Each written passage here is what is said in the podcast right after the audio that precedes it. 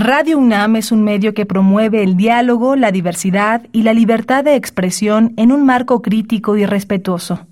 Los comentarios expresados a lo largo de su programación reflejan la opinión de quien los emite, mas no de la radiodifusora.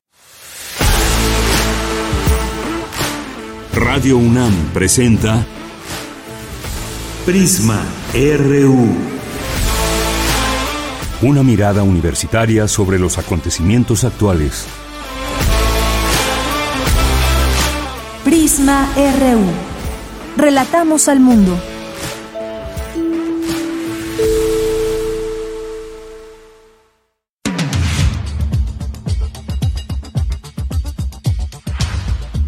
Muy buenas tardes, esto es Prisma RU.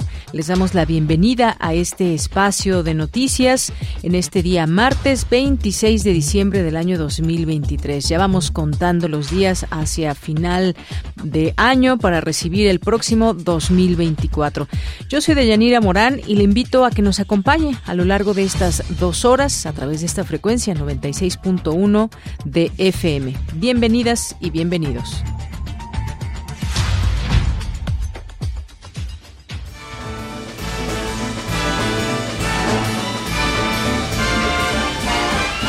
It's the most wonderful time of the year.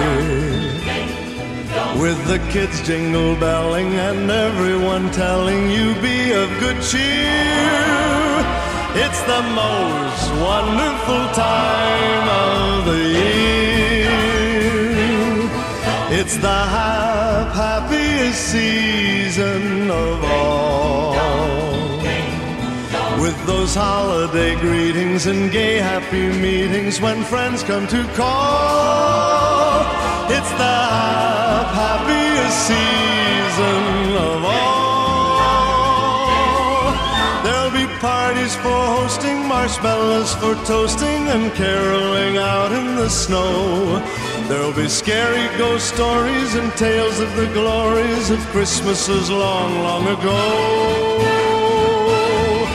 It's the most wonderful time of the year. There'll be much mistletoeing and hearts will be glowing when loved ones are near. It's the most wonderful time of the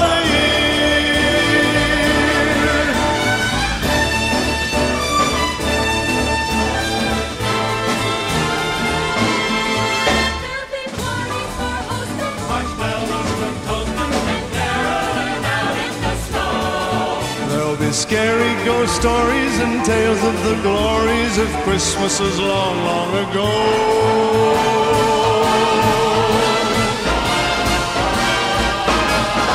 It's the most wonderful time of the year.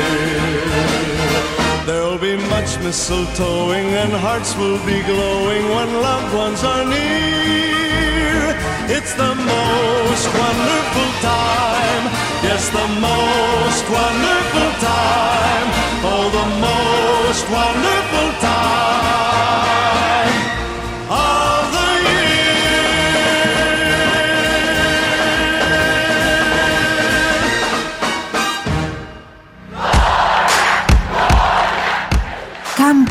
RU.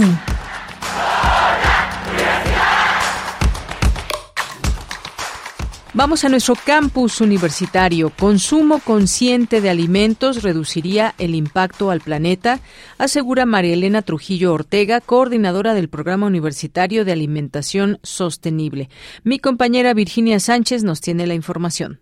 Hola, ¿qué tal, Deya? Muy buenas tardes a ti y al auditorio de Prisma RU. Es muy importante saber que para enfrentar los retos alimentarios del futuro es fundamental apostar por una alimentación sostenible, que implica comer de manera nutritiva, con una dieta saludable y asequible a las personas, además de respetar sus tres dimensiones como es la social, la económica y la ambiental en un sano equilibrio. Así lo señaló María Elena Trujillo Ortega, coordinadora del Programa Universitario de Alimentación Sostenible de la UNAM, quien detalla que en este programa se manejan estas dimensiones analizando los procesos a partir del origen de los alimentos, sus procesos de cultivo, crianza, producción, empaque y comercialización, y con ello crear conciencia sobre lo que va a tener el platillo que se come en varias vertientes de la sostenibilidad, uso del suelo, gasto de energía, utilización del agua y su huella de carbono. Asimismo detalla que se busca cuidar el ambiente en el extremo, contemplando también al transporte y distribución, así como el empaque y hasta la refrigeración que implican importantes costos ambientales, económicos y sociales. Otra consideración que precisó es el que los consumidores no desperdicien los alimentos y se compre solo lo necesario para comer. Hay diferentes tipos de consumidores. Los jóvenes son más críticos y cuidadosos respecto a saber lo que adquieren, dónde nace, crece y qué se utilizó para que ese insumo llegue a su boca por lo que aseguró entre las nuevas generaciones está más marcada la conciencia y eso puede generar un nuevo tipo de usuario que se conoce como flexitúrico, que es esa persona con conciencia, flexible, porque es abierto, abierta, lee la etiqueta, vigencia o vida de anaquel y se informa de su tipo de procesamiento. Es una tendencia que está creciendo en el mundo. En ese sentido, la experta resalta que los sistemas alimentarios del planeta se encuentran bajo presión cada vez más intensa de producir mayor cantidad de comestibles para satisfacer su creciente demanda, situación que ha desencadenado consecuencias ambientales y sociales, destacando la degradación del suelo, escasez de agua, pérdida de biodiversidad, fragmentación sobre los ecosistemas, incremento en la emisión de gases de efecto invernadero, malnutrición, migración de poblaciones rurales y aumento de los niveles de desigualdad social social y pobreza, por lo que Trujillo Ortega recomienda a la sociedad en general ingerir productos de temporada, de preferencia nacionales, comprar solamente lo que vamos a consumir, revisar que la proteína animal provenga de ranchos TIF de inspección federal e integrar el rubro social de la nutrición nacional como uso de milpas y chinampas. Hasta aquí la información. Muy buenas tardes. Vamos ahora con Dulce García. Señala el doctor Rolando Cordera, profesor emérito de la UNAM, que es necesario notar las desigualdades económicas y atenderlas si queremos un mejor futuro. Adelante, Dulce. Deyanira, te saludo con mucho gusto a ti al auditorio de Prisma RU. ¿Cuáles son las problemáticas y las crisis de las emergencias ambientales y globales? Para saberlo es necesario analizar el futuro de la sociedad desde una perspectiva social, ambiental y económica. A decir del doctor Rolando Cordera, profesor emérito de la UNAM, desde 2008 se vive una crisis económica que propició un crecimiento desigual de los países y que se agravó en 2020. Hasta que llegamos a 2020, topamos con, con la naturaleza que se ve acompañada supuestamente para enfrentar sus excesos con una caída económica espectacular, que en el caso nuestro llegó a superar el 8% de caída en el producto en 2020 y de lo cual resulta difícil decir que ya nos recuperamos. No nos mantuvimos en ese fondo, de, comenzamos a salir, pero hemos salido con mucha lentitud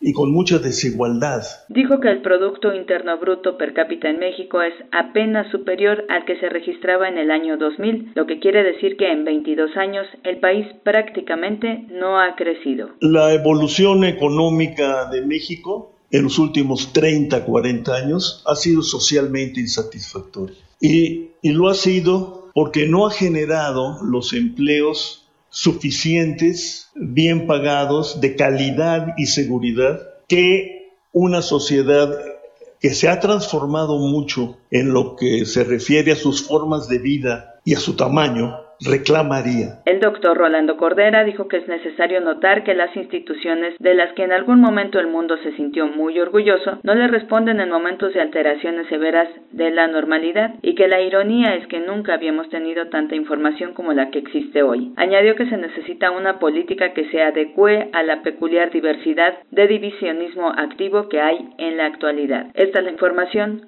Muy buenas tardes. Cindy Pérez Ramírez nos informa acerca de la siguiente información. El mejor maestro es el que te enseña sin que te des cuenta, señala el escritor Juan Villoro durante la presentación de su libro El profesor Zipper y las palabras perdidas.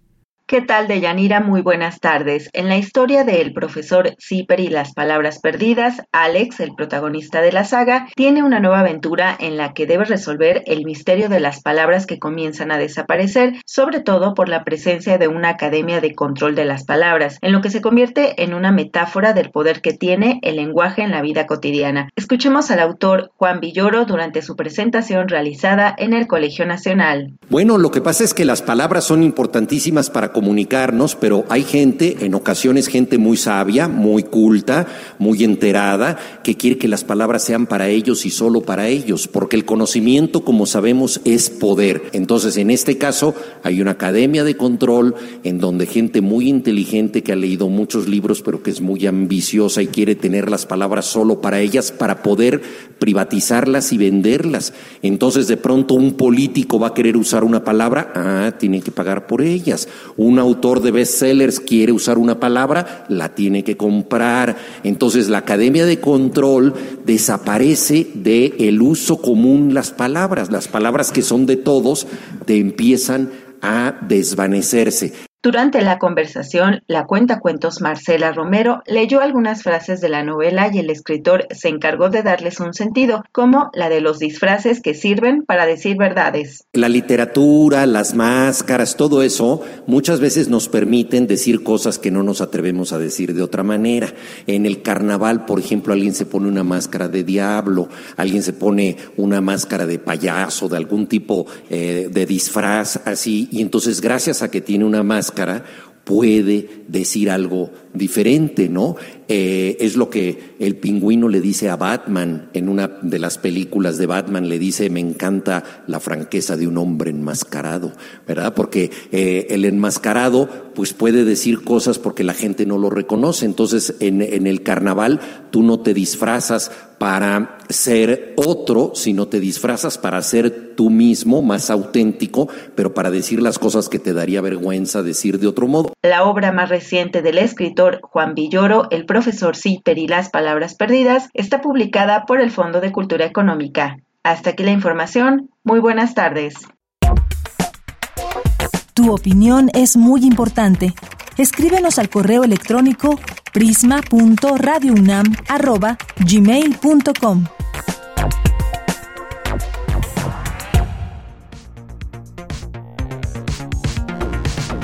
La red de radios universitarias de México y Radio UNAM presentan a los ganadores de Nómada, el concurso de bandas musicales y de podcast documental que convocó a estudiantes de instituciones de educación superior de todo México.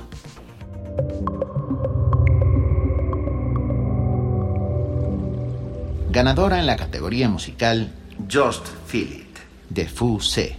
César Velázquez Ruiz, de la Universidad Autónoma de San Luis Potosí.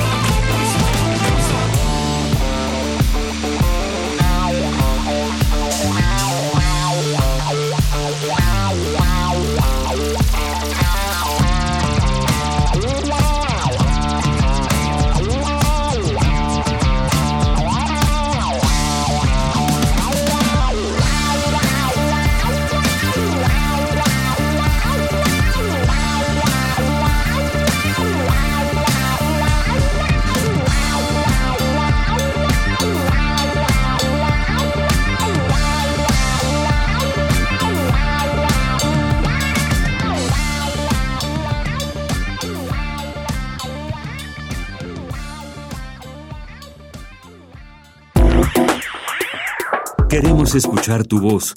Síguenos en nuestras redes sociales. En Facebook como Prisma RU y en Twitter como arroba PrismaRU. Los sueños femeninos rotos, la libertad fantasma.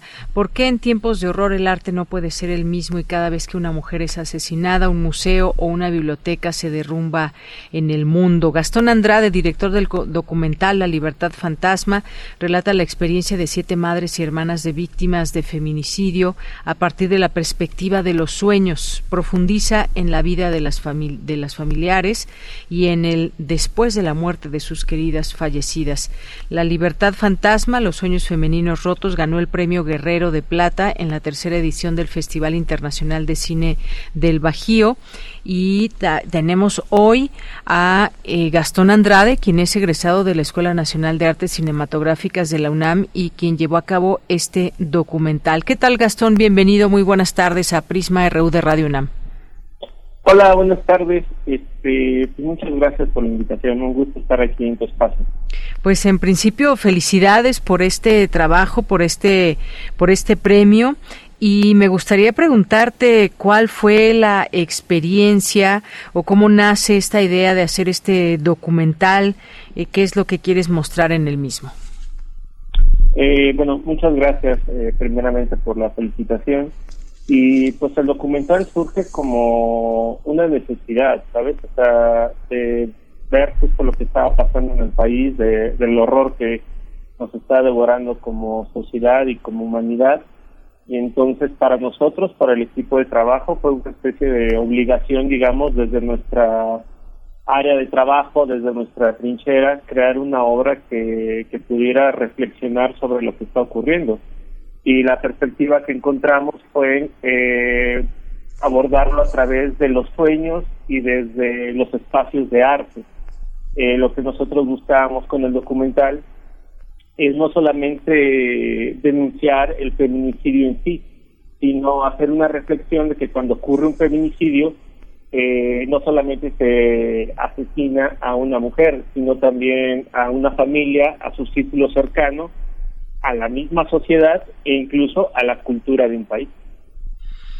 Así es, gracias eh, Gastón. Pues sí, efectivamente, pues tenemos una realidad que nos marca aquí en nuestro país y que está ligada a esta violencia contra las mujeres, al tema de feminicidio también que se puede destacar desde distintos eh, aristas, desde donde mirar esto que implica un asesinato a una mujer por su condición misma de mujer. Hay muchos prejuicios, hay una violencia sistematizada. Eh, pero tú mencionabas en algún momento, en algún una entrevista, cuando sueñas eres libre, pero despiertas y vuelves a la realidad. ¿Cómo fue este, digamos, esta idea, cómo nació de, de pues, eh, la libertad fantasma, los sueños femeninos rotos, que muchas veces también esos sueños que se truncan, esos sueños que, que, se dejan porque alguien los interrumpió. Cuéntanos cómo hiciste, digamos, esta conjunción. Eh, yo sé que esta, a esta reflexión justo como de, un proceso como de reflexión personal, ¿no? Eh, Para mí era importante como encontrar un ángulo desde que yo, desde mi perspectiva, mi perspectiva, perdón, como autor, como hombre, pudiera crear un documental que pudiera aportar algo a la problemática. Eh, evidentemente no, no tengo la misma experiencia ni las mismas vivencias que una mujer, sin embargo, para mí es muy importante que desde la perspectiva del hombre reflexionemos sobre lo que estamos haciendo y lo que está ocurriendo. Entonces, eh, yo me dedico pues, al 100% al cine y en mis procesos de trabajo, justo pasaba que las mañanas antes de comenzar a, a escribir o a investigar sobre los temas que me interesaban, leía las noticias. Y cuando yo empezaba a ver eh, la cantidad de notas que aparecían sobre el feminicidio, eh, poco a poco te vas dando cuenta que eso eh, que ese horror digamos o ese bombardeo de, noticias de, eventos que están ocurriendo en el país te van paralizando.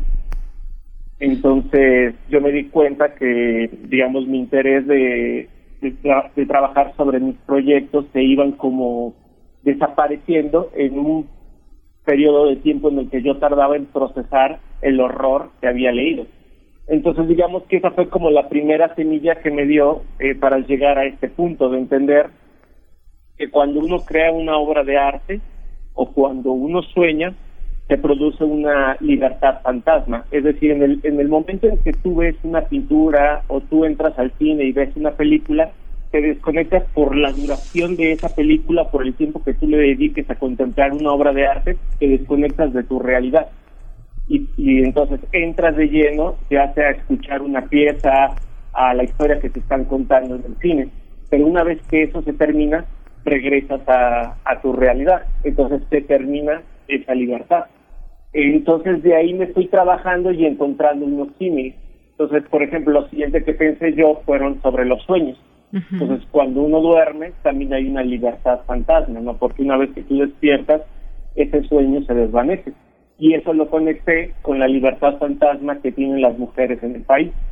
O sea, asumimos que son libres, pero basta que platiques, tú lo sabes mejor que nadie, eh, para darnos cuenta que es una libertad fantasma. No puedes salir con la ropa que quieras, no puedes salir a ciertas horas de la noche. Ya una vez que yo empecé a platicar con las mamás o a investigar más a profundidad sobre el tema, te das cuenta que evidentemente hay una libertad fantasma. Así es. Bueno, pues en este documental nos presentas, eh, entrevistaste a 10 mujeres, presentas siete testimonios en este documental y que muestras pues esta realidad que se vive en México. Eh, ¿Dónde se puede ver? Nos están preguntando por aquí, la libertad fantasma, los sueños femeninos rotos, Gastón. Eh, pues estamos todavía en, la etapa de, mover la película en festivales. este Ahora con el premio que recibimos en el Festival de Guanajuato, pues tenemos la esperanza de que se nos puedan abrir nuevas ventanas o nuevos canales para que los siete testimonios de son cinco mamás y dos hermanas que aparecen en nuestra película puedan ser escuchados y lleguen a más personas, que ese es como el objetivo principal. Entonces, estamos viendo a ver si todavía podemos conseguir más espacios en festivales. De no ser así, pues buscaremos a ver si podemos tener una ventana en, en Seca Nacional. Muy bien, pues ojalá que así sea también y que esto que nos muestras desde el cine también sea una especie de solidaridad y que conociendo estos testimonios, estas entrevistas que tú hiciste, pues podamos también seguirnos permeando de estas situaciones que pasan en nuestro país y que evidentemente debemos de seguir llevando a cabo acciones para que se terminen con toda esta esta violencia. Pues muchas gracias Gastón Andrade nuevamente la felicitación porque pues eh, ganaste el premio Guerrero de Plata en la tercera edición del Festival Internacional de Cine del Bajío y ojalá que tengamos pronto la oportunidad de, de ver esta película. Si se llega a lanzar, como bien dices, en Cineteca, pues aquí, aquí te, lo recordamos para nuestro público y que podamos ver este documental. Les recuerdo el nombre, La Libertad Fantasma, Los Sueños Femeninos Rotos. Muchas gracias, Gastón Andrade. Muchísimas gracias a ti por el espacio y pues aquí estaremos al pendiente para cualquier noticia que podamos comunicar. Te agradezco mucho. Hasta luego y felicidades. Gracias, hasta luego. Fue Gastón Andrade, egresado de la Escuela Nacional de Artes Cinematográficas de la UNAM. Continuamos. Porque tu opinión es importante, escríbenos al correo electrónico prisma.radiounam@gmail.com. Bien, continuamos y vamos a vamos a platicar eh, con eh, Juan Alberto Vázquez sobre su libro que se llama Los Padrotes de Tlaxcala. Eh, Juan Alberto Vázquez es periodista, estudió comunicación en la Universidad Autónoma Metropolitana y a partir de 1997 comenzó su carrera como periodista. Desde 2017 vive en Nueva York siguiendo casos de criminales en las cortes. Juan Alberto, ¿cómo estás? Buenas tardes. Buenas tardes, Deyanira, qué gusto estar nuevamente contigo. Igualmente un gusto saludarte ahora con esta con este libro, esta historia que nos mm, pues nos abre mucho de lo que sucede en el entendimiento de la trata de personas, de la esclavitud sexual y demás, haciendo énfasis en lo que sucede en Tlaxcala, que pues en muchas ocasiones hemos sabido por historias, por testimonios de lo que ahí sucede y lo que pasa hacia otros lugares, incluso hasta Estados Unidos Unidos. Como sabemos, Tlaxcala es el estado más pequeño de México y ha ganado una mala reputación de ser un foco de trata de personas en el país. Se sabe que en lugares pequeños, junto a la carretera que conecta ciudades de Tlaxcala y Puebla, los círculos de trata de personas existen y hay familias enteras involucradas que eh, operan incluso a la vista de todos. Hay mucho de dónde, digamos, ir entendiendo este tema, pero cuéntanos en principio cómo, eh, cómo pensaste este libro, qué es lo que nos, nos das cuenta en el mismo. Claro que sí, eh, Deyanira, mira, como tú lo dices, este no es un problema nuevo, no lo vine yo a descubrir. Eh, ya, ah, yo creo que ya cumplimos más o menos 20 años viendo notas periodísticas de diferentes eh, compañeros, colegas reporteros, tanto en México como en el extranjero. Esto de, de estos pueblos al sur de Tlaxcala, específicamente San Miguel Tenancingo, se volvió noticia mundial, pues justamente por esta particularidad de que en un pueblo, eh, básicamente un pueblo muy pequeño, un municipio pequeño de 10.000 personas, se ha considerado como, como la cuna o como uno de los brazos más importantes del tráfico sexual en México y entonces, bueno, obviamente pues eso generó muchas notas. ¿Cuál es lo que yo aporto ahora con esta nueva investigación que tiene dos semanas que fue lanzada al mercado? La gente la puede conseguir ya en cualquier librería, tiene gran distribución. Bueno, lo que yo aporto es la visión de Yanira desde Nueva York, porque resulta que acá eh, se han trasladado estas redes de, de trata de personas, han ya hecho un, una tradición, un camino que ya va para tres décadas y que obviamente también eso ha arrojado que muchos de ellos sean detenidos, procesados, hay muchos mexicanos purgando grandes condenas por este delito. Entonces, desde esta visión, desde Nueva York hacia allá, hacia el sur de México, hago esta nueva revisión, esta nueva descubrimiento de cosas y obviamente pues también recurro a la historia, me pregunto por qué es que estos eh, estas familias deciden explorar este mercado, este oficio tan ingrato y bueno, pues eh, trato de preguntar muchas cosas, trato obviamente de responder la mayoría de ellas, recurro a estudios allá de gente, antropólogos en Tlaxcala, entrevisto a muchos de los tratantes que están detenidos acá, obviamente también a las víctimas, en fin, es una visión creo que muy amplia que va a pues a la gente para que pueda entender exactamente la magnitud y la tragedia de este fenómeno, ¿no? Exacto, como bien dices, es todo un fenómeno que, pues sí, lleva, llevamos muchos años conociendo de cómo incluso se engancha a las jóvenes, a chicas jóvenes y de verdad podemos decir casi incluso algunas que están dejando la niñez. Se habla de niñas incluso de 13, 12 hasta 14 años, eh, que pues bueno, el modus operandi eh, que hemos visto o que se da cuenta de ello es como las enamoran y después las llevan a otro estado y muchas veces las llevan hasta allá a Estados Unidos, como bien nos planteas. ¿En qué, cómo, cómo es esta red que muchas veces parecería que se vuelve invisible a la luz de las autoridades y se pueden hacer todas estas redes desafortunadas donde a final de cuentas quienes pagan todo esto pues son estas mujeres muy jóvenes, Juan Alberto? Sí, bueno, eh, ¿cómo, ¿cómo se forman? Pues con, con una, con una especie eh, de tradición, ellos lo ven así, estas familias que dedican a esto, pues lo ven como un, como una herencia, lo ven como un aprendizaje, obviamente hubo alguien que empezó con todo este asunto en los años 60, 70, pero a partir de ahí se generó esta esta aspiración, este gusto por muchos habitantes de estos pueblos de entrarle a este oficio, de entrarle a este negocio a todas luces ilegal.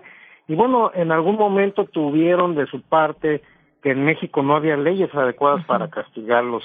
Eh, los detenían y bueno, pagaban una fianza y salían, pero a partir de hace 10 años, de Yanira, que México aprobó, el Congreso mexicano aprobó esta ley de trata que es una de las más modernas, de las más, eh, que tiene más herramientas en todo el mundo, bueno, pues es que se han comenzado a, a, aumentar las persecuciones y las detenciones, pero también ha empezado a educarse más los fiscales, los ministerios públicos, porque tienen que pasar por ahí, o sea, tienen que pasar por una educación integral, de las autoridades, de quienes están encargados de ejercer justicia y pues obviamente mientras tanto este negocio sigue, esta moda sigue siendo una aspiración para muchos eh, jóvenes en edades primaria, secundaria, como alguna vez sucedió con el narcotráfico en estados como Sinaloa, Jalisco, que era que era una aspiración de los jóvenes.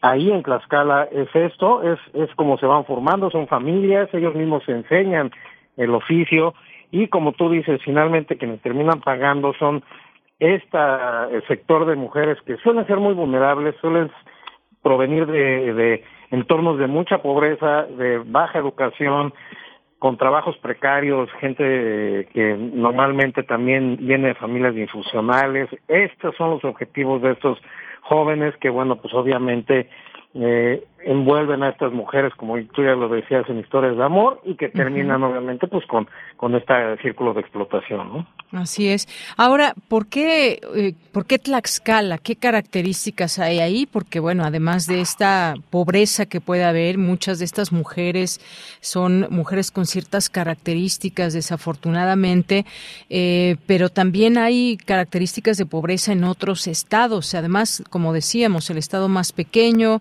el lugar, hay un lugar en particular, Tenancingo, me parece que es, donde han, se han ubicado más este tipo de, acciones y por qué llevárselas a Estados Unidos. Cuéntanos un poco todo esto, que cómo nace en esta situación en, en Tlaxcala, por qué ahí y por qué Estados Unidos, Juan Alberto. Sí, bueno, ellos, Tlaxcala, ellos, eh, los, los proxenetas que han surgido de ahí y antropólogos que han investigado esta historia primero ponen como, como pretexto o como ejemplo eh, que ellos aprendieron todo este oficio en la Ciudad de México, obviamente desde los años 40, 50, con estos famosos cinturitas que existían, que también se dedicaban justamente a esto, a explotar a las mujeres en los cabarets, todas estas historias que vimos en las películas del cine de oro de Yanira y que ellos dicen que ese es su ejemplo, que ese fue su modelo y que luego entonces ellos lo aplican eh, ya con otras características de pueblos originarios, con estos usos y costumbres de que se permiten dos o tres esposas a, un, a un solo individuo, o de que se permite este perverso robo de novia que tantas veces hemos oído que pues es eso, es un secuestro realmente, pero que está de algún modo aceptado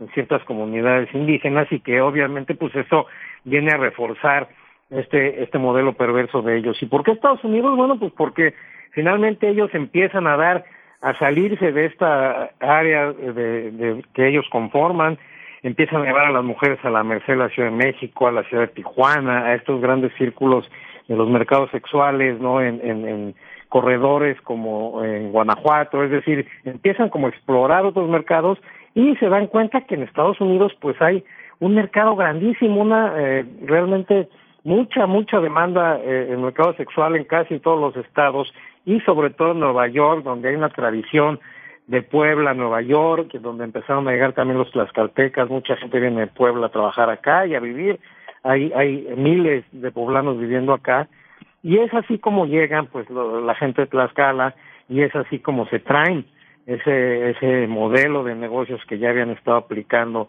en México, por eso es esta ruta que ha dado, bueno, pues eh, decenas de detenciones, decenas de procesos acá en los Estados Unidos y, y esa es más o menos como la, eh, la explicación o la ruta que se creó a partir de esto, ¿no?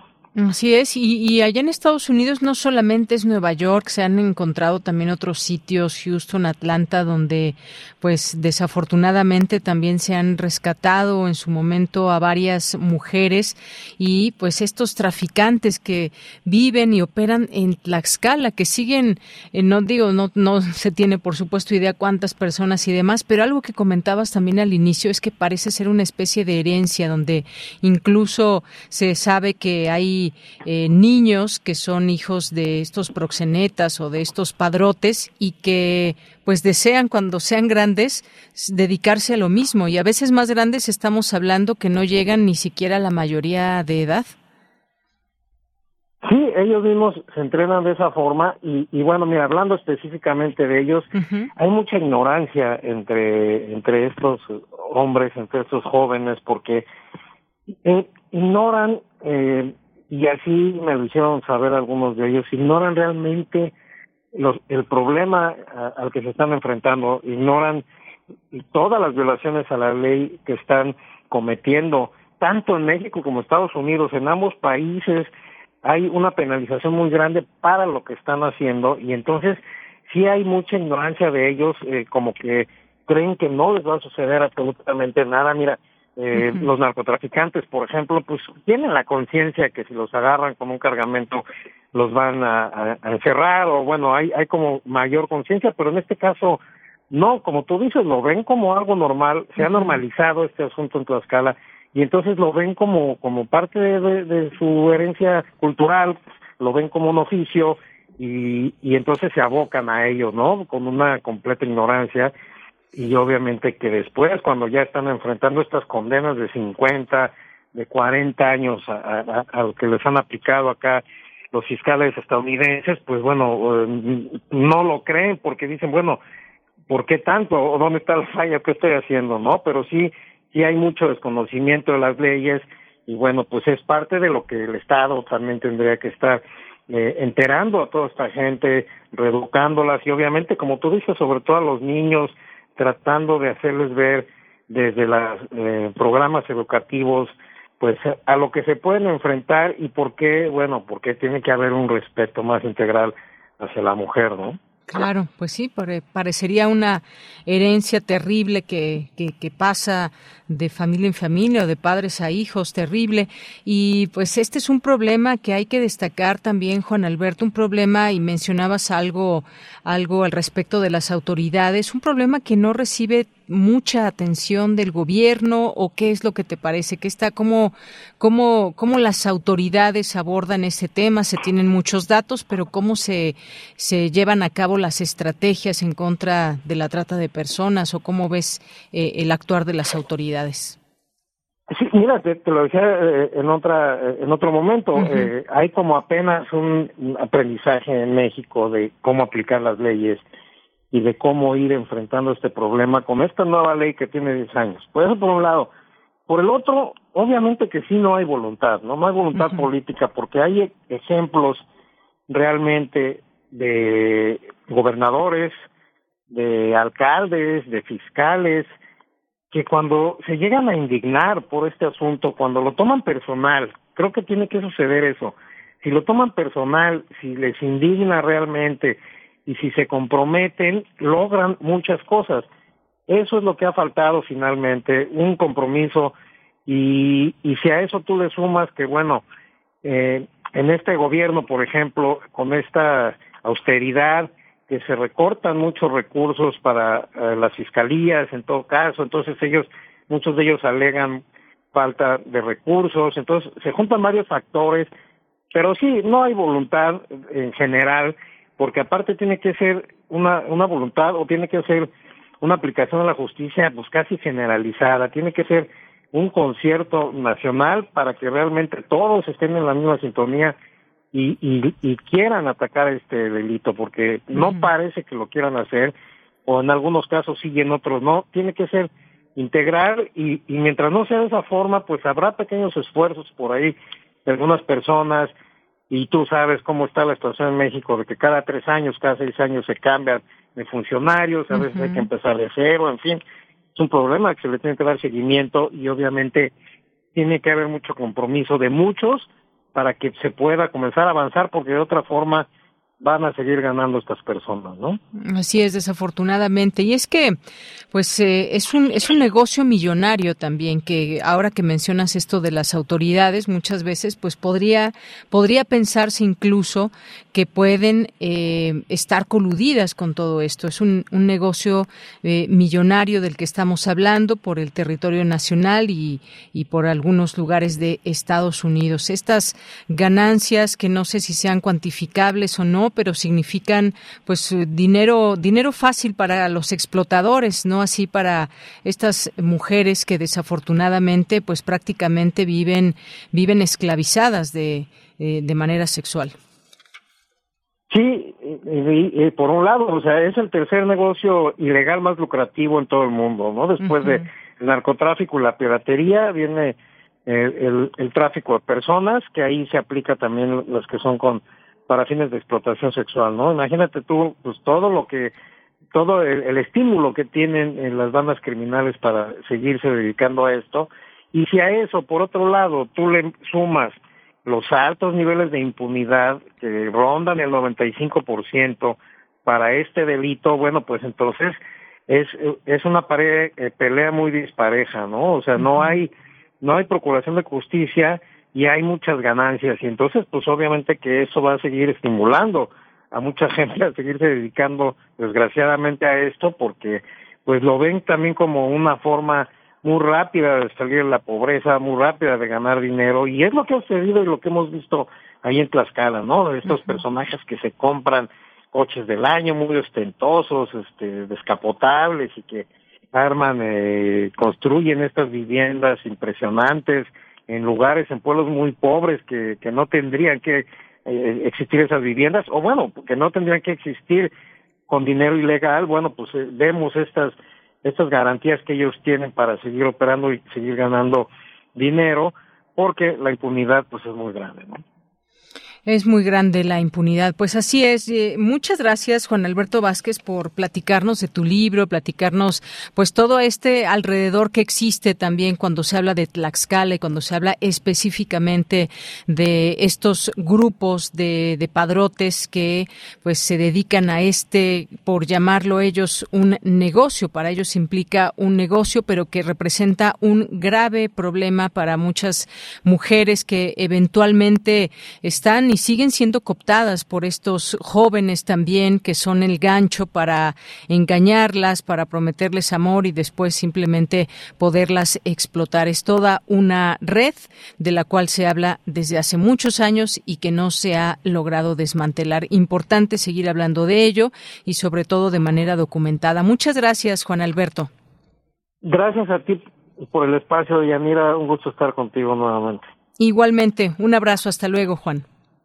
Buenas tardes. Fue Juan Alberto Vázquez, periodista independiente que entre muchos temas pues ha escrito de este de los padrotes de Tlaxcala, que así lleva por título este libro y que pues ahí les recomendamos por supuesto para que lo puedan leer, para que puedan tener pues de manera cercana todos estos datos porque una forma también de poder digamos pues ayudar eh, de alguna manera pues es conociendo estos eh, estos problemas, estas situaciones y que tengamos la información para saber de qué trata y evitarla en dado caso poder de alguna de alguna manera influir en todo esto. Así que pues aquí les dejamos esta recomendación de Juan Alberto Vázquez, su libro Los padrotes de Tlaxcala de debate. Muchas gracias y continuamos. Queremos escuchar tu voz. Síguenos en nuestras redes sociales. En Facebook como Prisma RU y en Twitter como arroba PrismaRU.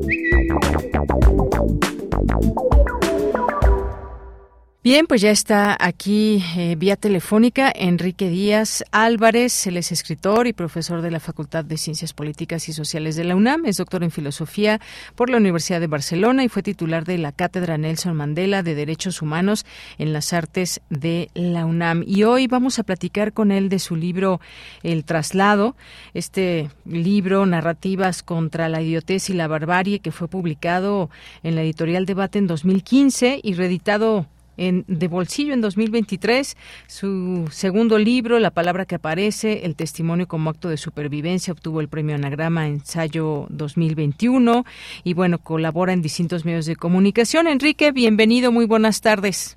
Hola, buenas tardes. Encantado de estar contigo y con tu auditorio.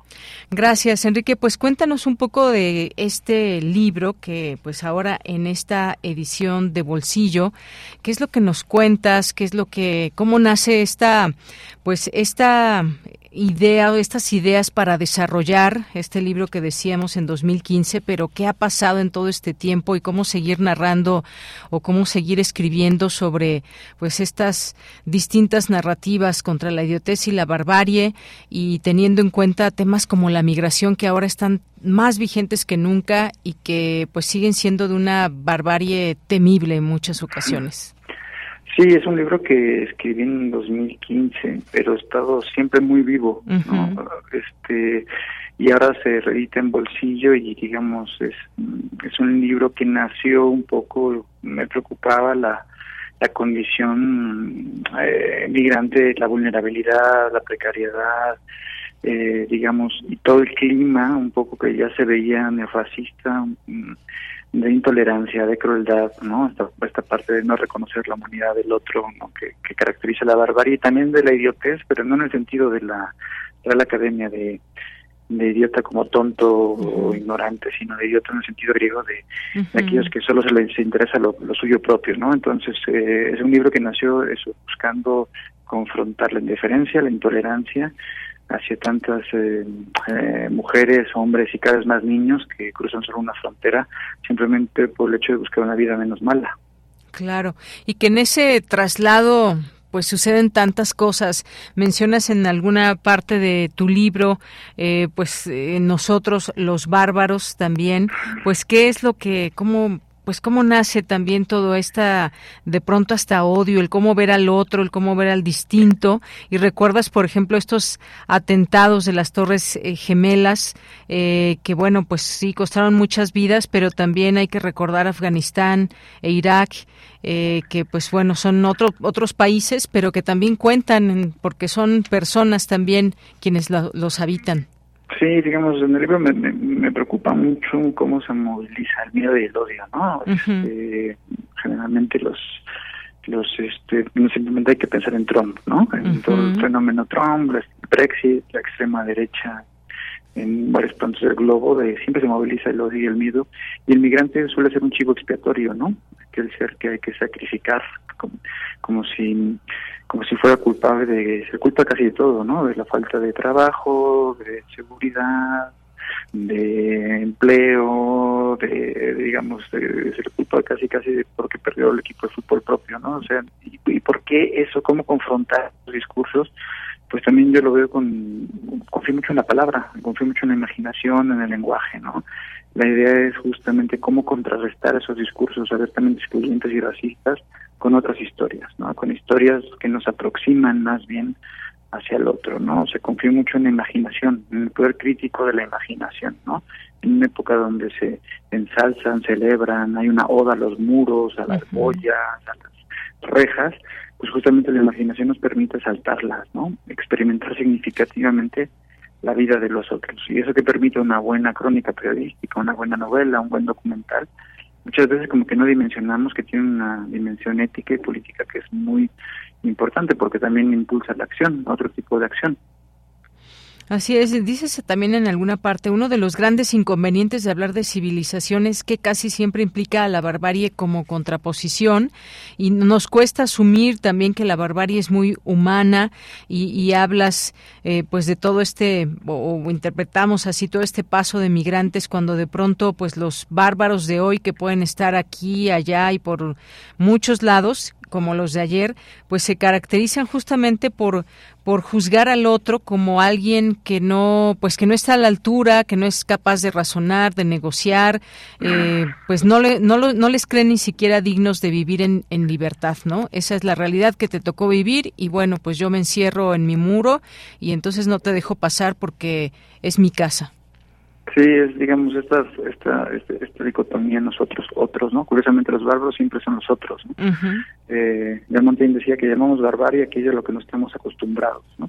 Y la cuestión es esa, o sea, cómo justamente salimos de la barbarie para reconocer la humanidad de los otros, más cuando hay un corte biopolítico muy fuerte, ¿no? Hay muchas personas que, que parecieran no contar, no importar, que son directamente descuidadas y, y hay otras tantas que no, ¿no? Entonces, ¿cómo hacemos para que esas personas, por ejemplo, eh, los migrantes, en el caso de nuestro país, este, luego somos muy sensibles a lo que nos, a los muros y los, y los discursos que nos sufren nuestros paisanos migrantes, pero digamos lo que nosotros, nosotros estamos haciendo ahora en la frontera sur, pues eh, cómo contrarrestamos, ¿no? Esa militarización, esa vigilancia, ese control que está haciendo ese traslado cada vez más trágico, ¿no? O sea, ya vemos que que digamos esa militarización de las fronteras en realidad tiene o, las muros y todo eso tiene una cuestión más eficaz en el a nivel de la percepción. En la realidad así la gente sigue cruzando y, y buscará las formas de cruzar. Y, y hay que buscar imaginativamente otras eh, medidas jurídicas este internacionales y, y, por nosotros lo otra clase de educación no sensibilizarnos ser críticos y ponernos en el lugar de esas personas y por eso confío mucho en la lectura.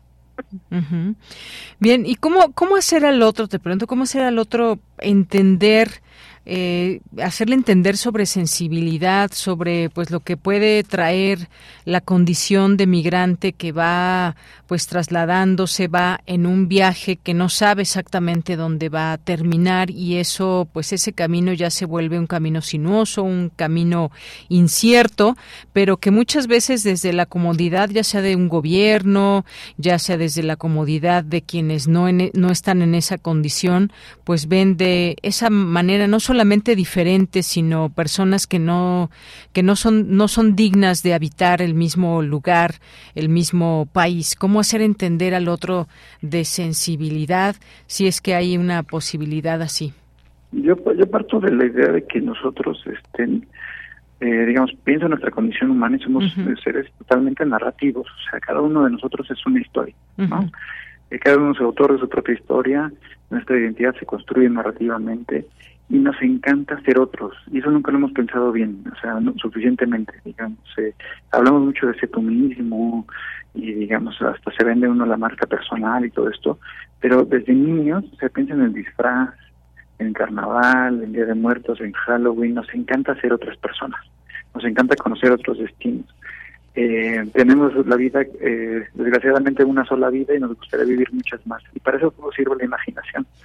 Y esta posibilidad, o sea, creo que todos estamos dispuestos. Y cuando uno lee una buena historia, digamos, una buena crónica periodística, una buena novela, de un buen documental, pues muchas veces puede vivir significativamente la vida de otra persona un migrante sirio, una migrante guatemalteca que cruza México en este infierno de, de, países los últimos años.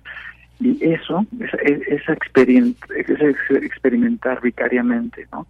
Es, significativo porque nos atraviesa, porque nos hace ver que estamos mucho más cerca de lo que estamos dispuestos a aceptar, nos aproxima, ¿no? O sea, no solo racionalmente a partir de declaraciones de derechos humanos, sino hay que echar la mano también pensando en esa sensibilidad crítica, ¿no? y, para eso hay muy buenas historias, y hay gente que las cuenta muy bien, entonces hay que utilizarla. Claro, por ahí dejamos este título también. Eh, Yo es otro todavía, baile de máscaras, que también recomiendo. Bueno, pues aquí está el traslado, narrativas contra la idiotez y la barbarie de Enrique Díaz Álvarez, un ensayo amplio con pues distintas, esta temática que nos va envolviendo y que está vista desde distintas partes, digamos, es de bolsillo y pues bueno, aquí dejamos esta recomendación, ya sea en nuestras redes sociales. Gracias por eh, tu tiempo. Gracias, Enrique. No, a ustedes. Hasta luego. Bueno, pues fue Enrique Díaz Álvarez, escritor y profesor de la UNAM, con este libro El traslado, narrativas contra la idiotez y la barbarie de Bolsillo. Prisma RU. Relatamos al mundo.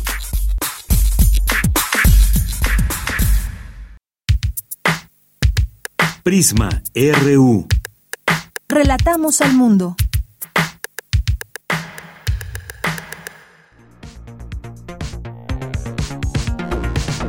La red de radios universitarias de México y Radio UNAM presentan a los ganadores de Nómada, el concurso de bandas musicales y de podcast documental que convocó a estudiantes de instituciones de educación superior de todo México.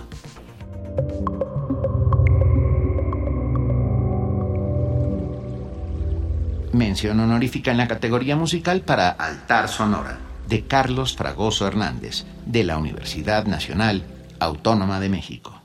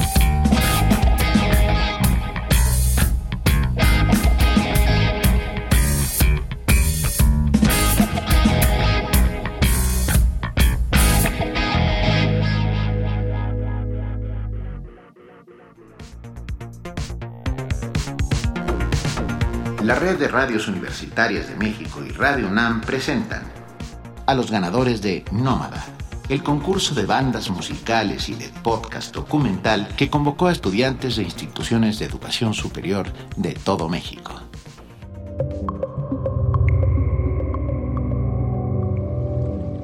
Mención honorífica en podcast documental para ¿Y tú sabes dónde está tu clítoris? de Erika Yamel Ocaña Nengua, de la Universidad Autónoma del Estado de México.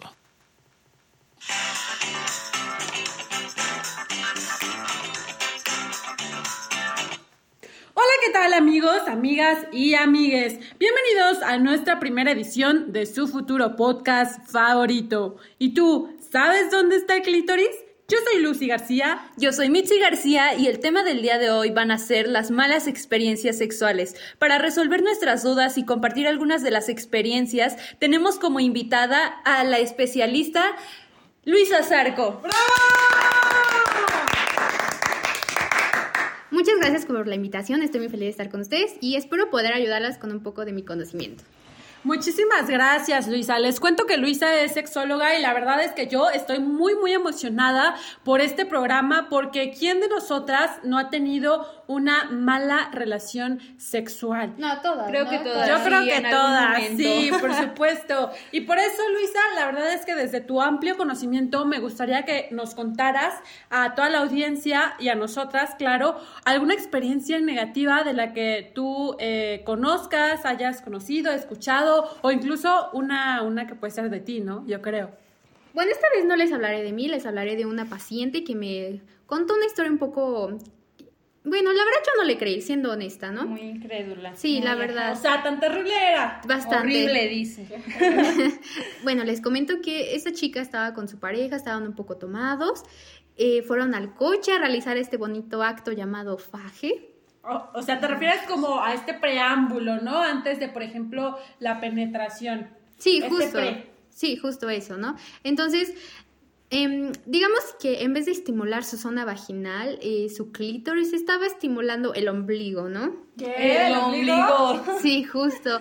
Entonces él le preguntaba de que no, pues si la estaba gustando, si lo estaba disfrutando, y claramente ella jamás sintió algo, pero Yo bueno. creo que no, no, ¿eh? jamás. Pero Claro que no, El ella ombligo. sí, échale ganas. Tantas cosquillas puedes sentir, yo creo. Justamente. Le limpió el ombligo, dice. Ay, no, ¿qué creen? Que derivado de ello yo les tengo un dato muy interesante. La forma del clítoris y el lugar no va a ser el mismo para todas las mujeres. Va a existir una parte interna dentro del clítoris y la vagina. Este se le denomina punto G. No sé si algunos lo conozcan, no sé si allá en casita famoso, ¿no? sepan. Ajá, sí, exactamente. Bueno, este punto G genera la excitación dentro de la mujer, pero no necesariamente todas lo tenemos en el mismo lugar. De hecho, a la estimulación de este punto G podemos llegar las mujeres a un orgasmo. Pero, ¿en dónde está el clítoris? Esa es la pregunta.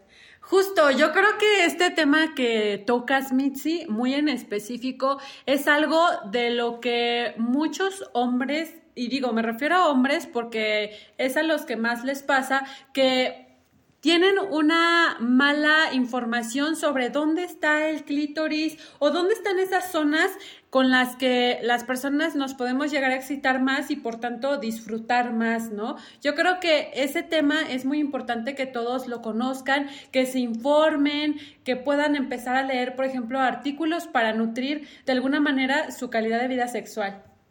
De hecho, hablando ahorita de que se disfrute el acto, yo les voy a contar una historia de una de mis amigas, no sé si quieran escucharla. Claro, Mitzi, pero la verdad es que ya te habías tardado en esto, porque estamos hablando justo de las historias de terror que hemos tenido en el ámbito sexual.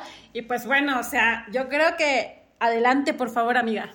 Bueno, pues una de mis amigas me contó que ella tenía este su, a su pareja, pues, y estaban en este acto, en el delicioso, acá en ese momento de, Es de- increíble ajá, momento. exactamente. Entonces, derivado de ello, ella, este, pues, se da cuenta que el miembro viril de su pareja no es el más proporcionado, ¿saben? O sea, no, ajá, no era de Pues un sí. tamaño tan grande.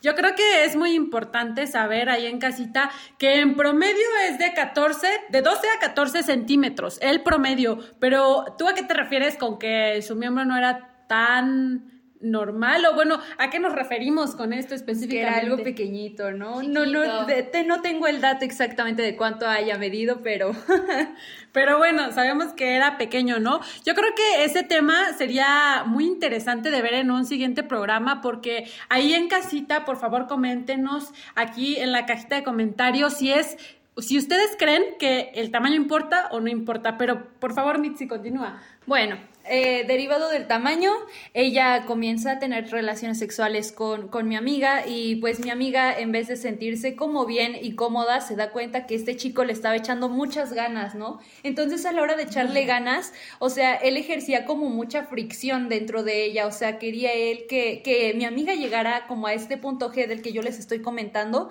eh, con el famoso mete y saca, o sea, simplemente La con... penetración, Sí, ¿no? exactamente, o sea, solamente como que metiendo el, el miembro. Y pues para ello también hay que comentarles que no necesariamente eh, la penetración es la única forma de hacer que la mujer llegue a un orgasmo o que se sienta pues excitada. Y bueno, derivado de ello, este chico, o sea, pues lo hizo como varias veces y de manera muy intensa que le llegó a lastimar a mi amiga la parte de la vagina. O sea, incluso mi amiga me comenta que para ello ella tuvo que utilizar unas pomadas para después de, de tener relaciones sexuales con él porque le dejó muy, muy irritado este, esa zona de la vagina. Entonces, si yo les puedo dar una recomendación, les, les diría que ustedes este, hablen con sus parejas de qué sí les gusta, de qué no les gusta y de cómo es que se están sintiendo en el momento. Si te duele, si no te sientes cómoda, si no te está gustando, es mejor que se lo comentes en ese momento antes de que tengas alguna de estas malas experiencias e incluso tengas consecuencias.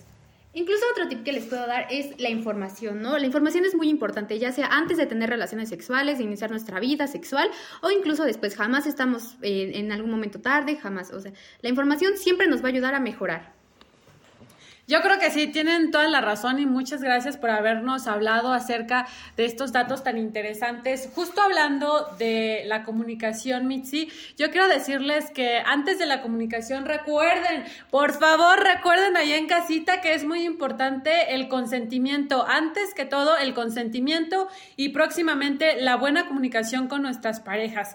Hablando de las maneras de llegar al orgasmo que son distintas para todas las personas o que en algunas podemos coincidir, pues déjenme decirles un dato interesante que acabamos de vivir, de celebrar, de festejar el día del orgasmo, justo el 8, un aplauso por favor, el día 8 de agosto y la verdad es que quisiera que nos contaran nuestra bonita, hermosa audiencia cómo se la pasaron este 8 de agosto, si lo celebraron o si no, pues todavía están a tiempo, yo creo.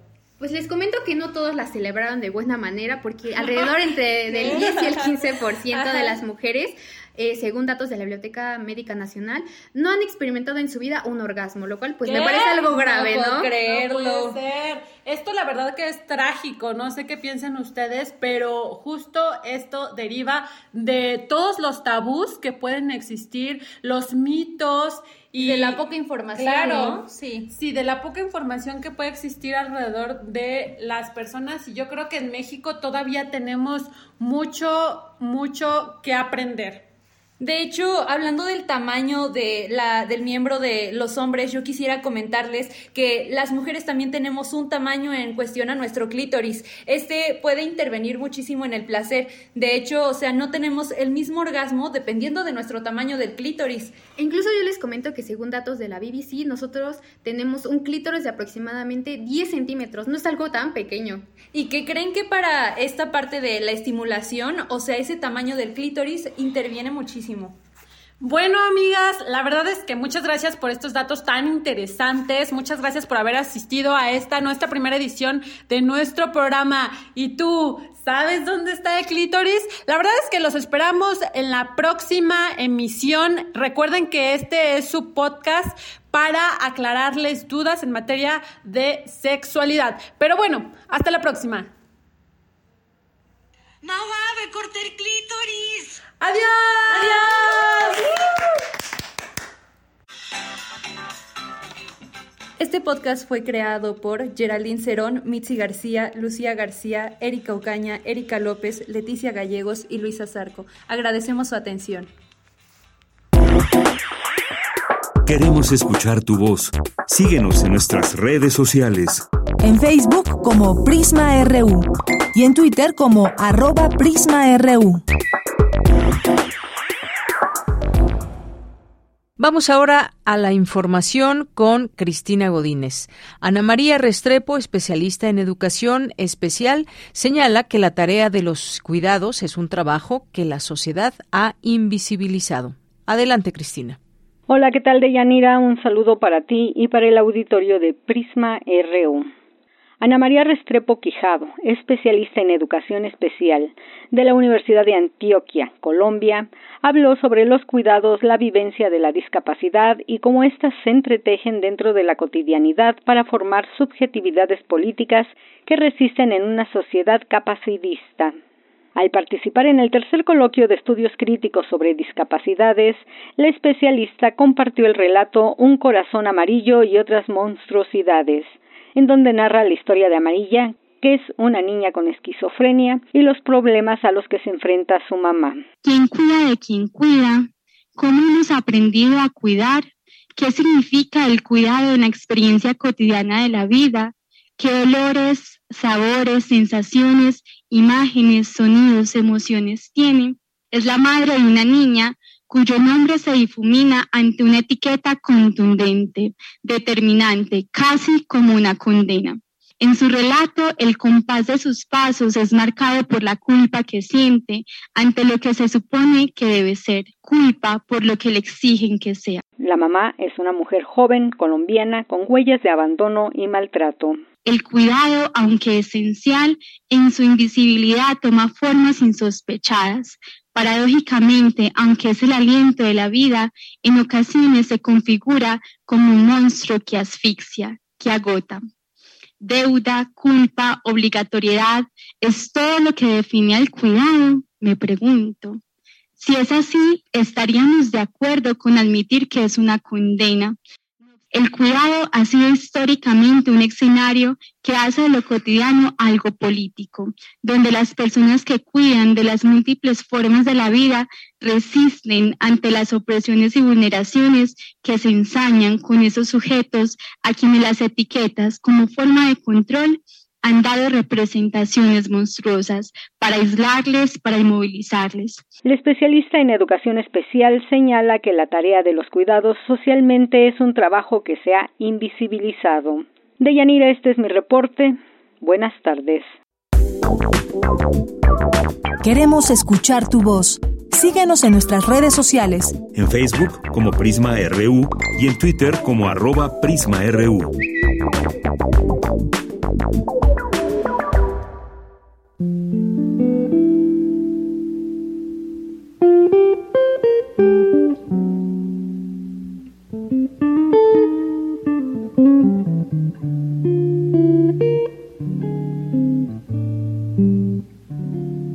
Corazón Mujer.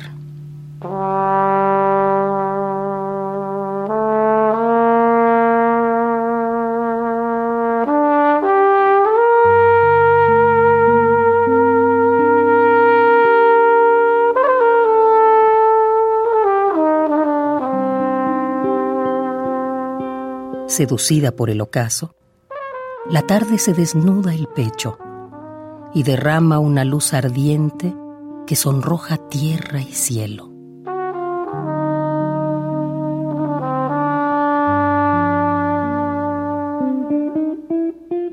Admiro el violeta del ocaso y comprendo la pasión de la tarde, pues en mí alienta un corazón seducido por auroras y atardeceres.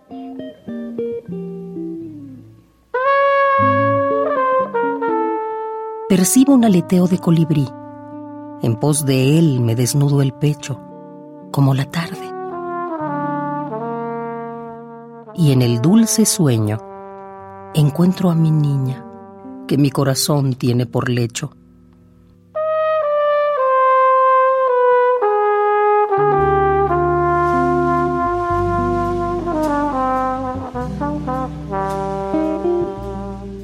Al verme se esconde en su laberinto.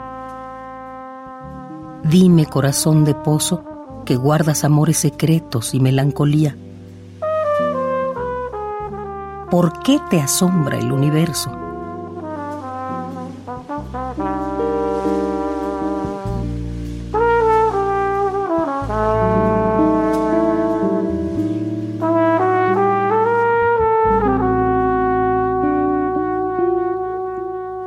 Alto pasa una nube desgarrada por el viento.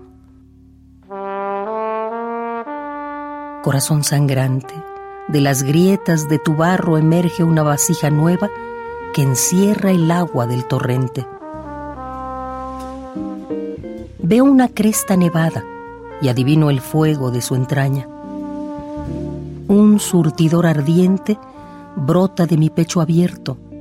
Infinitos soles le queman, le queman los sueños del mundo.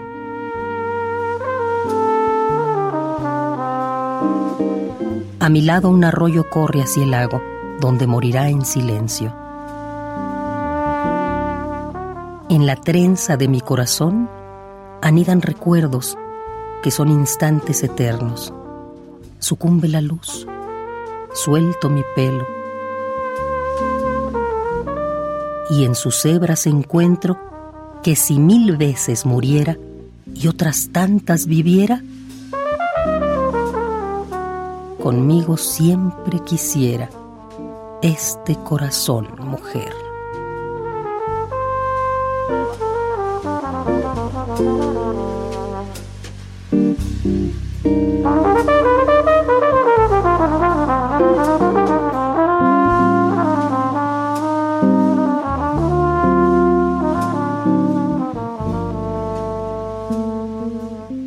Mujer, Gloria Arenas Agis.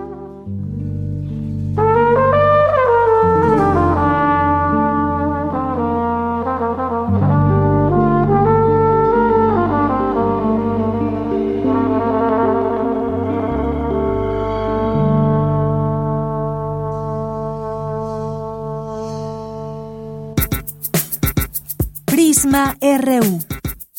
Relatamos al mundo.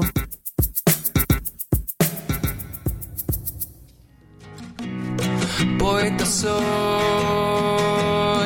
errando voy, buscando el sonido que dejó tu voz, mi corazón, alcanzando el tuyo es un destino decidido, escúchame. Poetas errantes. Ya estamos aquí con Poetas Errantes. Hoy nos acompaña ya Sergio David Vargas. ¿Cómo estás, Sergio? Hola, ¿qué tal? Muy bien. Muy feliz de estar aquí de nuevo. ¿Ya estás listo para las nuevas andanzas? Sí, justo. Qué bueno. Siempre te mandamos aquí, desde aquí, buenas vibras en tu recuperación. Y bueno, pues cuéntanos qué vamos a escuchar hoy. Pues hoy conocemos a, en la cápsula Oscar, que es un miembro de la asociación ALEM, de Autonomía, Libertad y Movimiento, que estamos hemos estado colaborando y hablando en, los últimos meses, donde hacen la labor para apoyar con la reparación de sillas de ruedas y en general, pues, apoyar a personas en situación de silla. Entonces, pues en esta cápsula en particular se invita a reflexionar sobre los, pues como los mensajes que nos, que nos da el universo, ¿no? El destino, Dios, y pues así como nos va a contar Oscar con sus experiencias y también pues llevarlo pues más allá ayudando a, a las demás personas y bueno como dato en esta cápsula se usan como poemas una sección de Jeremías 17 de la Biblia y también de un poema de Edna St. Vincent Millay. Muy bien. Bueno, pues vamos a vamos a escuchar este trabajo y regreso contigo, Sergio. Sí. Adelante.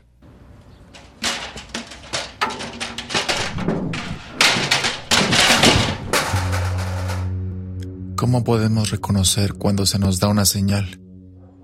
El accidente que yo tuve y el por qué yo estoy en silla de ruedas es de que yo estaba amarrando unos castillos, unos castillos para poner láminas en el techo. ¿Cuándo algo que nos sucede en la vida es tan significativo que nos obliga a cambiar? Se cae la escalera, se movió y yo caigo con la cadera encima de una trave. Puede ser un accidente, una conversación, una coincidencia. Y a causa de eso, pues ya con estudios, diagnósticos, resonancias, se dieron cuenta los médicos que tengo aplastada mi médula ósea y llevo un año en silla de ruedas. ¿Cómo sabemos que los cambios no van en contra de nosotros mismos, de las demás personas, del destino? Eh, mi nombre es Oscar Cienfuegos Méndez. Eh, yo me dedico 100%, se puede decir, a estudiar la Torah, que significa verdad. Torah en hebreo es verdad. Pero ¿cómo leemos las señales de la vida? He aprendido a ver a Dios en las personas. Uno se asemeja al árbol plantado a la orilla del agua y que alarga sus raíces hacia la corriente. Entonces el día en que me trajo a Alem a reparar mi silla, me ofrecen trabajar aquí. Alem, de enchúlame la silla. No tiene miedo de que llegue el calor. Su follaje se mantendrá verde.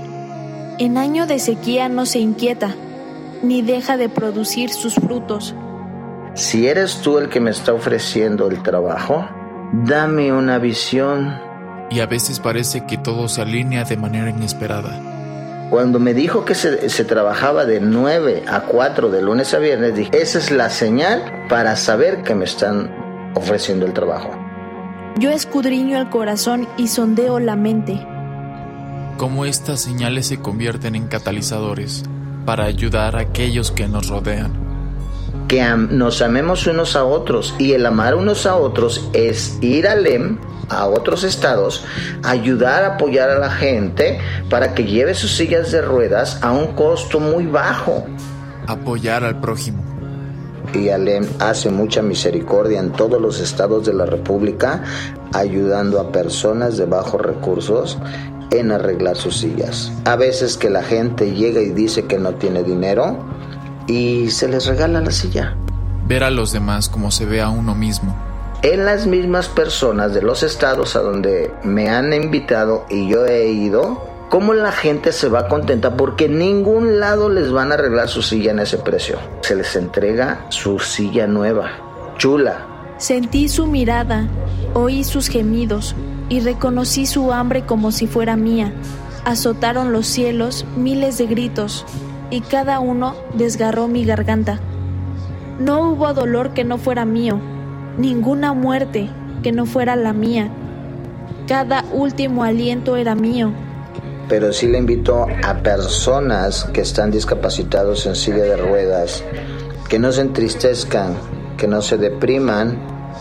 Aquí van a encontrar que valen mucho, que existen. Pues muchas gracias por ese trabajo. ¿Algo que quieras agregar? Pues solamente agradecer a mis compañeros, a Leslie, a Vania, a Ricardo, que me apoyaron, a Sabina con la entrevista y bueno, y por supuesto a Oscar, que es el, el protagonista de, de esa entrevista. Claro, ese testimonio de Oscar que nos amplía esa visión de lo que él ha pasado y de lo que implicó el que le ofrecieran trabajo ahí en Alem. Muchas gracias, Sergio David Vargas. Gracias, te mandamos un abrazo. Igual, igual para allá todos. Que estés muy bien, hasta luego. Esta es una producción de Poetas Errantes, unidos con la poesía y el corazón. Algo en ti me es muy familiar. Hay algo en este encuentro que no quiero olvidar. Poetas son. Colaboradores RU. Literatura.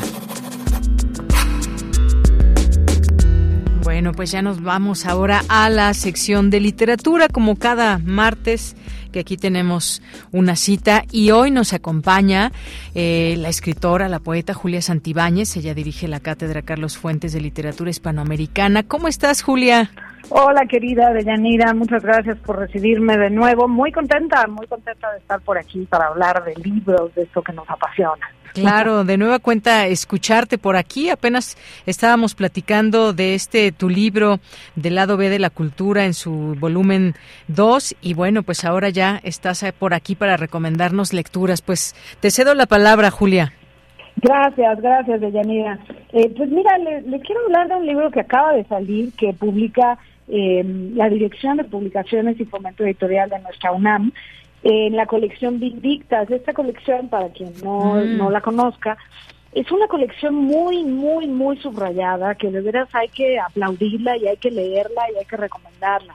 Lo que tiene como objetivo esta colección, y luego ya derivo al libro, es eh, recuperar novelas, recuperar cuentos, porque hay una antología de, de cuentistas, eh, poesía de mujeres que quedaron fuera del alcance de los lectores, de las lectoras, no por una falta de calidad ni por eh, un defecto en su trabajo literario, sino porque simplemente eran mujeres.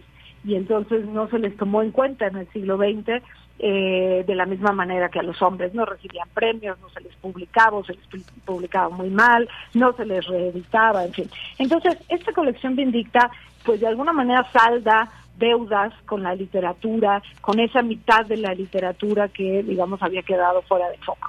Y este libro que, del que voy a hablar hoy pertenece a esta colección Vindicta, se llama María Nadie, María Nadie, y lo escribió, la escribió porque es una novela corta, la chilena Marta Brunet. Eh, es una novela que se publica en 1957. Brunet es una escritora que, como muchas otras, eh, no sabía el canon masculino eh, dónde ponerla. Entonces, rápidamente, para, para descalificar su trabajo, que es, que es de verdad muy eh, sorprendente en más de un sentido, ahora voy a comentar por qué, eh, la pusieron en el callejón, en el callejón, en el, ¿cómo se dice? En la repisa de Ujú. el, el criollismo. Ah, pues esta es una escritora criolla. ¿Por qué? Porque mete muchas palabras locales de Chile, habla de la comida, habla de la fauna y la flora de pronto, en fin. Entonces, pues así como que ya la pusieron ahí en la repisa, en, en, el, en el librero, y, pues ya se olvidaron de ella. Pero esta novela en particular nos revela que es muchísimo más. Es lo primero que yo leo de Marta Brunet, no la conocía, y como me ha pasado con muchísimas autoras de Vindictas, me sorprende muchísimo. Es la historia de una mujer eh, que llega a un pueblo eh, como telefonista, como la nueva telefonista del pueblo. Es un personaje complicado, complicado, muy, eh, muy caleidoscópico, con muchas caras. Eh, es una mujer sola que no quiere tener marido, que no quiere tener hijos, y eso empieza a sonar las alarmas, porque en 1957, como en muchos lugares hoy, eso está muy mal. Las mujeres tenemos que querer casarnos y, y tener hijitos y cuidarlos y dedicar nuestra vida a esos roles, eh, digamos, convencionales. Y no porque tengan nada de malo, pero no hay la libertad, no había la libertad y sigue sin haberla en muchos sentidos, de elegir un destino particular. Entonces, pues en el pueblo le empiezan, lo- los hombres primero se sienten atraídos por ella porque es joven y es guapa, eh, y además es una novedad, ¿no?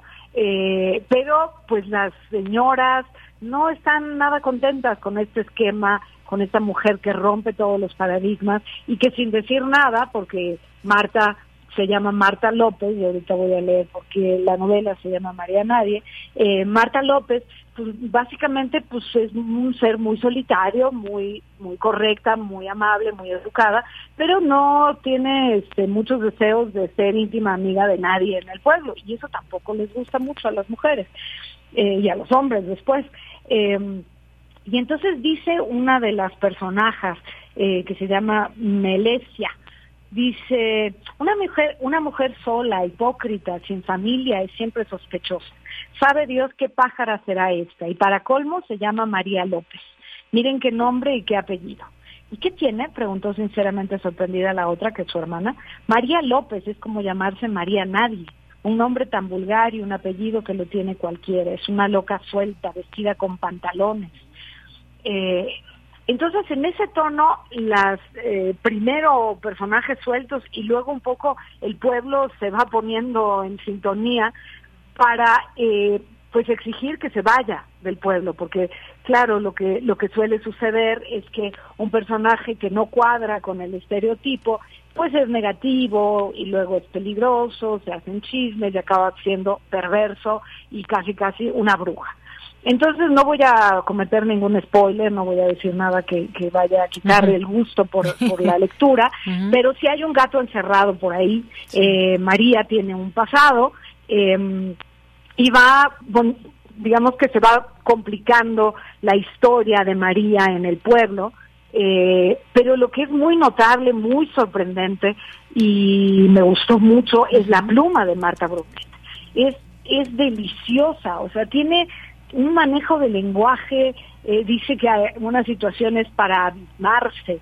Eh, a María esas juntas, juntas de juntarse con otros, no le gustaban. Eh, era un miserable en descubierto, estaba ganada por ese entusiasmo. Tiene un manejo de lenguaje muy peculiar. Y luego sí, claro, hay muchos localismos de Chile, pero sobre todo el personaje de María Nadie es bellísimo, es muy doloroso y creo que toda mujer en México en el siglo XXI, en algún punto se puede reconocer, se puede despejear en ella, porque no falta de pronto el juicio sobre el largo de la falda o el uso del maquillaje o falta de uso del maquillaje, eh, si una es divorciada, si no se quiso casar, si tiene hijos, si, si no tuvo muchos hijos o si no quiso tenerlos o si... O sea, creo que toda mujer se identifica en algún punto con este juicio social por salirnos de los esquemas. E insisto, es una novela publicada en 1957.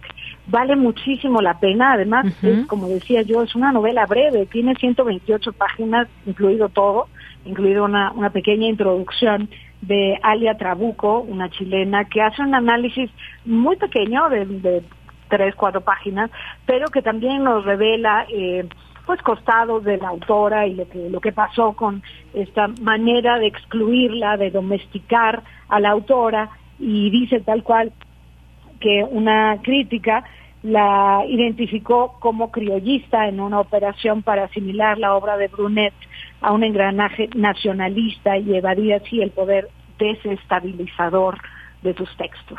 Sí, es una novela desestabilizadora, porque de pronto se cuestiona pues no tiene uno el derecho de decidir qué quiere ser como mujer, como decía, y con estos cierros, Rosario Castellanos.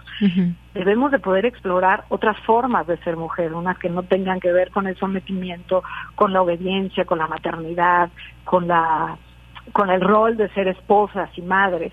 Insisto, y no porque esté mal, quien lo decida así, muy bien, pero debe haber otras formas y podemos explorarlas. Entonces, bueno, recomiendo mucho esta novela, la vamos a presentar en la FIL Guadalajara el sábado 25 de noviembre a las cinco y media de la tarde, por si pueden darse una vuelta, si van a estar por allá. Realmente vale, vale muchísimo sumergirse en este mundo que crea Marta Brunet. Yo por lo pronto ya quedé invitada a buscar más novelas de Marta Brunet. Claro que sí. Bueno, pues eh, nos dejas para quien no la conoce ganas de leerla. Y repítenos el título, por favor, Julia. María Nadie. La autora es Marta Brunet, como suena, B de bueno, R de Ramón, U de uva, N de niño, E y T de Tomás. Marta Brunet, María Nadie, y como digo, la acaba de publicar la colección Vindictas, es el número 17 ya, me llevan 17 volúmenes de novela eh, en esta recuperación de mujeres, de autoras. Así es. Bueno, pues dejamos esta invitación ya también ahí en nuestras redes sociales, tanto el título como la autora. Se va a presentar el próximo 25 de noviembre ahí en la FIL de Guadalajara. Pues que te vaya muy bien, eh, Julia, y pues muchas gracias por estar aquí. Siempre es un gusto poder escucharte. Seguramente no será la última. Vendrán otras participaciones tuyas para seguir hablando de libros pues mientras sé hablar de libros a mí no me para la boca, así que estoy muy feliz. muy bien. Gracias, Deyanira. Un abrazo muy fuerte. Un abrazo para ti también. Hasta luego, Julia. Gracias, bye. Julia Santibáñez, escritora, dirige la Cátedra Carlos Fuentes de Literatura Hispanoamericana. Continuamos. Tu opinión es muy importante. Escríbenos al correo electrónico prisma.radiounam@gmail.com.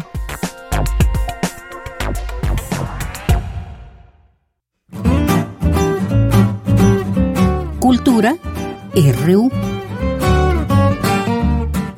Nos vamos ahora a Cultura con Tamara Quirós.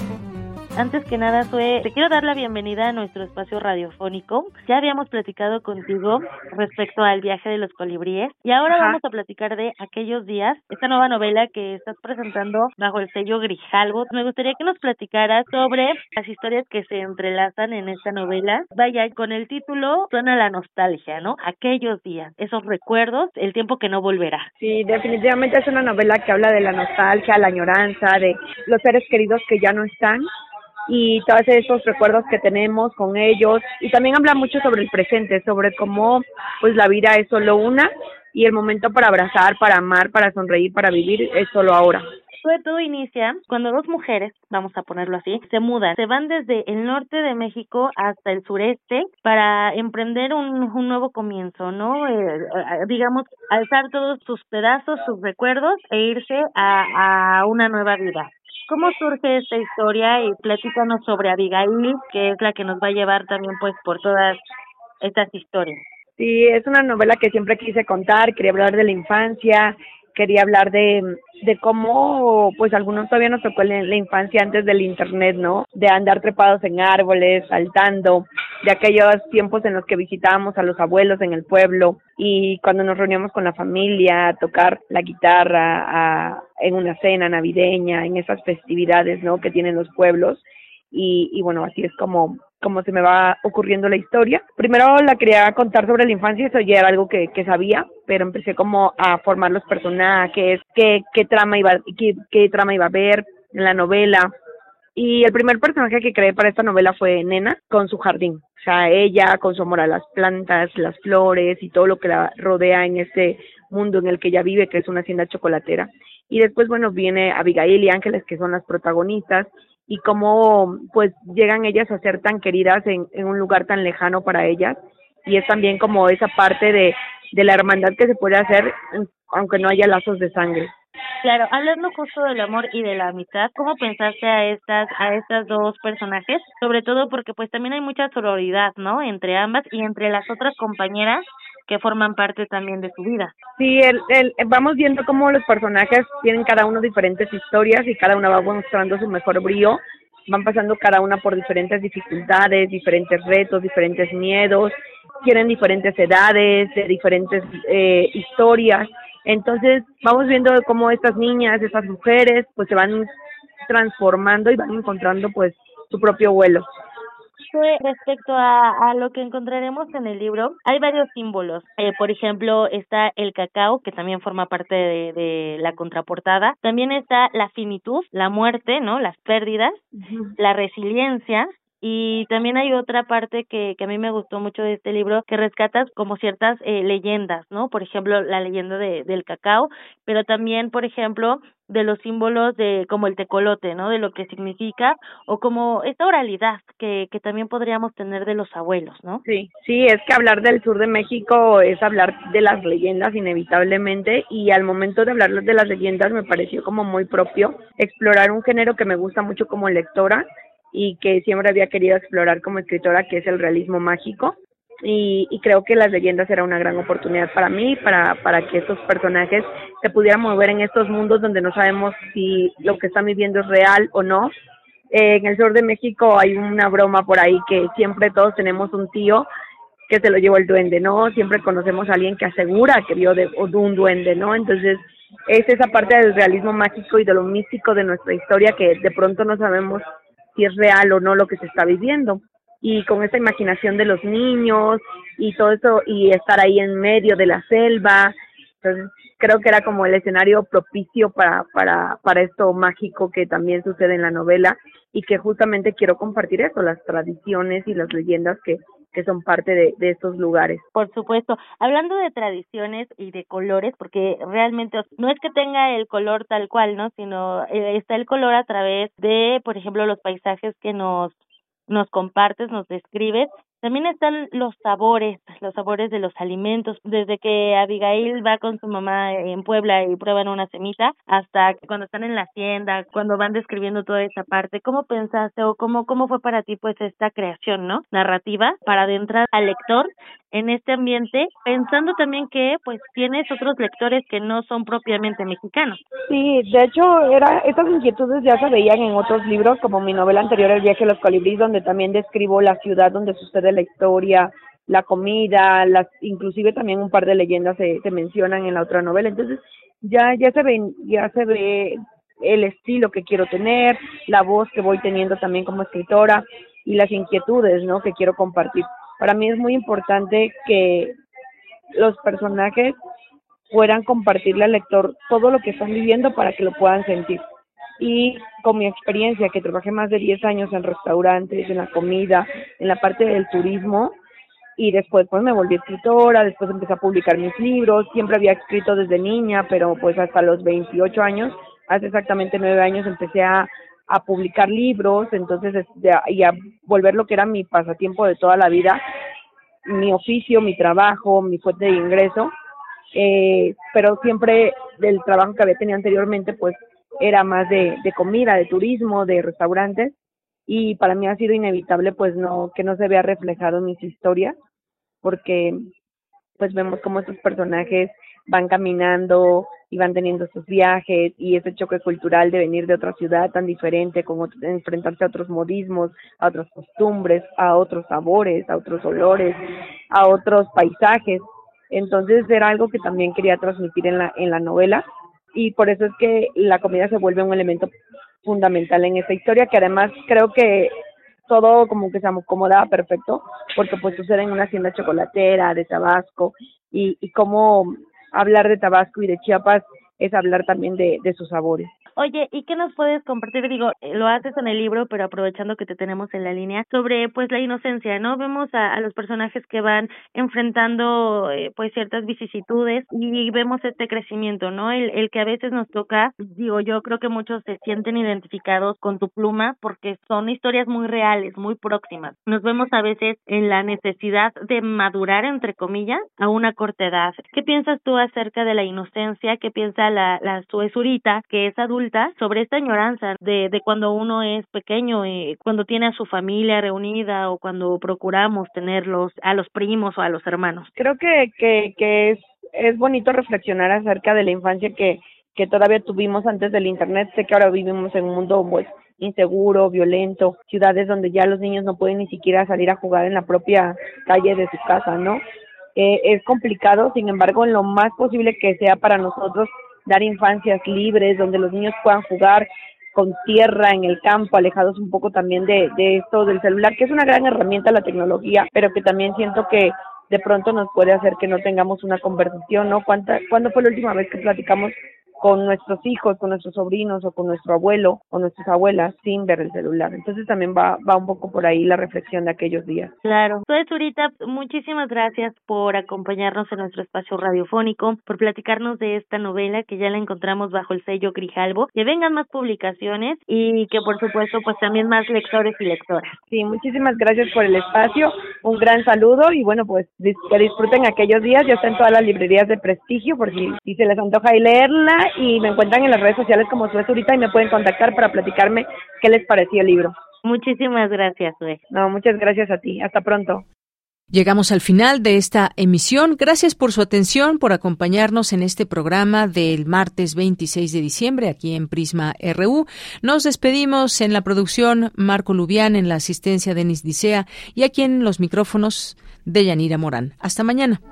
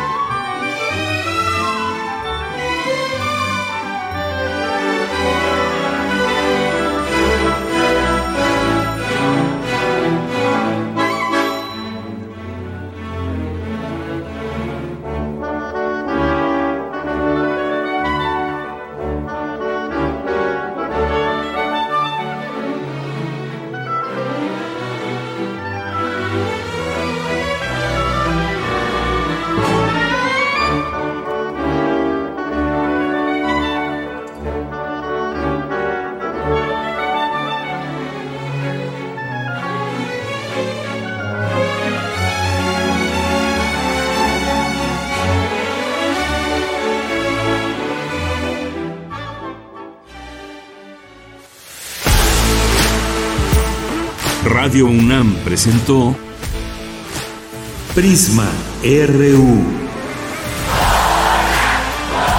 Una mirada universitaria sobre los acontecimientos actuales. Prisma RU. Relatamos al mundo.